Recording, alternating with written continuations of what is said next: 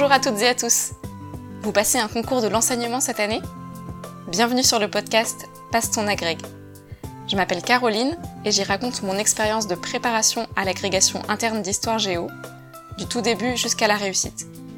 Vous y puiserez inspiration, encouragement, motivation et quelques conseils pour vous projeter et croire en vos chances tout au long de cette année riche en défis. Bonne écoute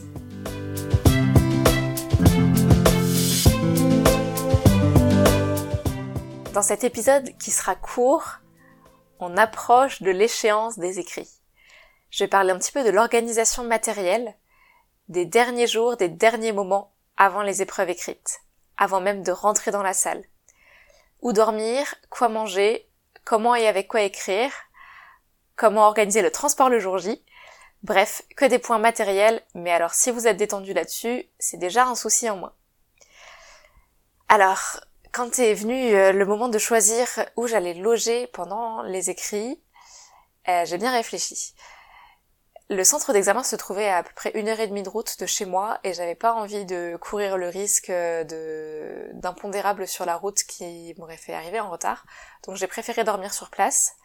Mais j'avais pas du tout envie d'aller à l'hôtel parce que la solitude me faisait peur. J'avais peur d'être prise par le stress les soirs d'épreuve et de, de ressasser les épreuves euh, après les avoir passées, donc euh, je pensais que me changer les idées ça pourrait être pas mal, et donc je me j'ai essayé de dormir dans une famille.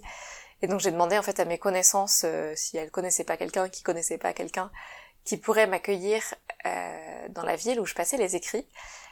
Et je n'ai pas du tout du tout regretté. J'ai été accueillie par une famille avec des enfants donc dont les préoccupations étaient très loin de l'agrégation mais ça m'a permis, euh, bah, moi, de me changer les idées. Alors, on a tous besoin de, choses différentes, mais moi, ça m'a fait beaucoup de bien.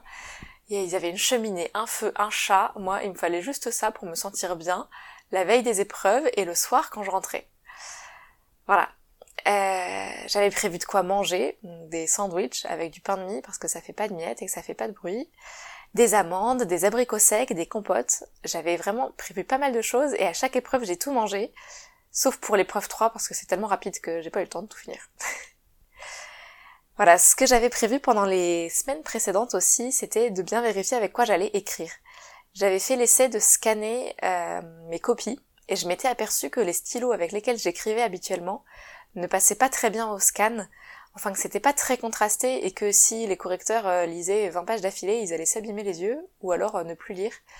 Donc je me suis acheté de nouveaux stylos et en fait, j'aurais pu faire ça plus tôt parce que j'aurais pu m'habituer à écrire avec les nouveaux stylos que j'ai achetés. Bon, heureusement, ils m'ont pas trop fatigué, mais en fait, je pense qu'on peut anticiper ce genre de choses. J'avais aussi fait l'essai de scanner des aplats de couleurs de tous mes crayons de couleur pour choisir ceux euh, qui se voyaient le mieux au scan. Il y a les crayons de couleur qui se voient à peine quand on scanne les copies, et c'est quand même bien d'avoir fait l'essai avant parce que nos copies sont corrigées euh, de manière numérique, donc euh, si en géographie on voit pas ce que vous avez tracer, c'est un petit peu dommage, enfin ça sert à rien.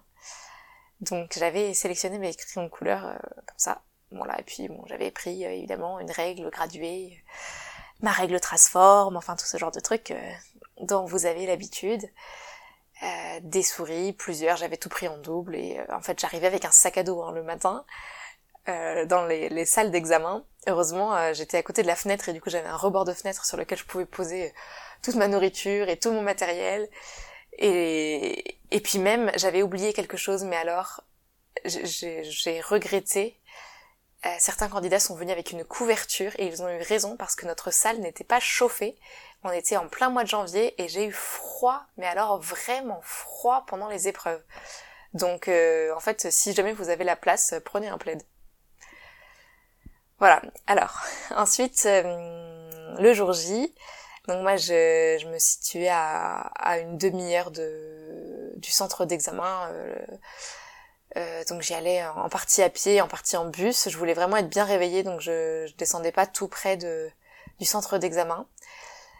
Euh, moi, c'est sûr que, en fait, la voiture, je, je, déteste aller travailler en voiture déjà parce que je trouve qu'on n'est pas réveillé quand on arrive. Donc pour un concours, moi, je serais vraiment pas venue en voiture, alors je me serais garée euh, au moins à 10 minutes à pied pour que pour que la marche matinale dans le froid de janvier me réveille et me permette d'être bien réveillée en arrivant. Mais ça, pareil, hein, ça dépend des gens. Voilà. Alors après, euh, quoi mettre dans ma valise pour les jours d'écrit, sachant que que j'avais envie de tout emmener? Alors comme je vous ai dit, euh, je me sentais quand même très en retard dans mes révisions, surtout en histoire. Et, et autant euh, pour quasiment tous les concours que j'ai passés, je m'interdis d'habitude de travailler la veille. Autant là, euh, bah, j'ai pas réussi en fait. J'ai travaillé la veille de toutes les épreuves, pas longtemps, une heure, euh, un peu plus, mais ça m'a permis de réviser des éléments très précis. Et comme j'avais commencé à apprendre tard, eh bien ces éléments très précis, les accroches, les titres, les auteurs, eh bien pour certains je les connaissais pas en fait. Hein, je les j'ai révisé, en tout cas ça s'est je pense ancré dans ma tête la veille au soir. Alors le premier soir, ben on révise euh, les deux questions d'histoire. Le deuxième soir, on révise les deux questions de géo. Et puis enfin, le dernier, la veille de la dernière épreuve, on sait sur quoi on tombe. Donc on, travaille euh, un seul programme et voilà, en fait ça s'élague au fur et à mesure. Euh, franchement, si vous arrivez à ne pas réviser la veille, euh, bon, je, trouve ça quand même mieux. Moi, j'ai trouvé ça stressant et en même temps, ça m'a été utile. Hein. Mon accroche d'épreuve 3, qui était très précise, je l'ai apprise la veille. Hein.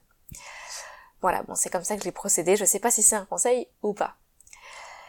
Et enfin, ben, dernier, dernier conseil que je pourrais donner là dans la préparation matérielle et un peu psychologique aussi, c'est d'accepter que les conditions ne seront pas parfaites. Euh, bon, comme je vous ai dit, il n'y avait pas de chauffage dans notre salle, je mourais de froid.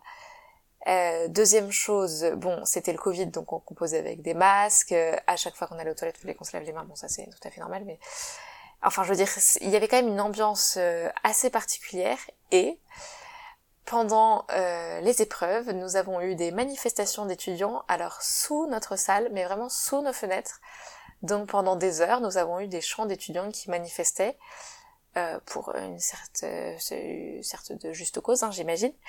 Mais mais c'était euh, voilà en fait il faut s'attendre à ce que les conditions ne soient pas bonnes en fait hein. et puis euh, en, lisant sur le groupe Facebook le soir j'ai vu que dans toutes les académies bon voilà il y a des, choses qui se passent pas forcément euh, très bien. Donc vous êtes nombreux dans une salle d'examen donc vous êtes nombreux à avoir des conditions que vous trouvez pas parfaites. Donc voilà se préparer aux imprévus et puis et puis les accepter voilà, dans le prochain épisode, j'aborderai bah, la première des épreuves, la première disserte, qui a été une catastrophe pour moi. Et puis, euh, je continuerai dans les épisodes suivants avec la deuxième disserte et l'épreuve 3. Et c'est la fin de cet épisode. N'hésitez pas à partager vos propres astuces, vos propres idées pour être bien prêt matériellement pour les écrits. Et vos retours m'intéressent toujours beaucoup, donc n'hésitez pas à m'envoyer un petit mail. Et bien sûr, vous pouvez toujours partager ce podcast autour de vous, en parler à vos collègues et vous abonner pour ne pas louper la sortie des prochains épisodes.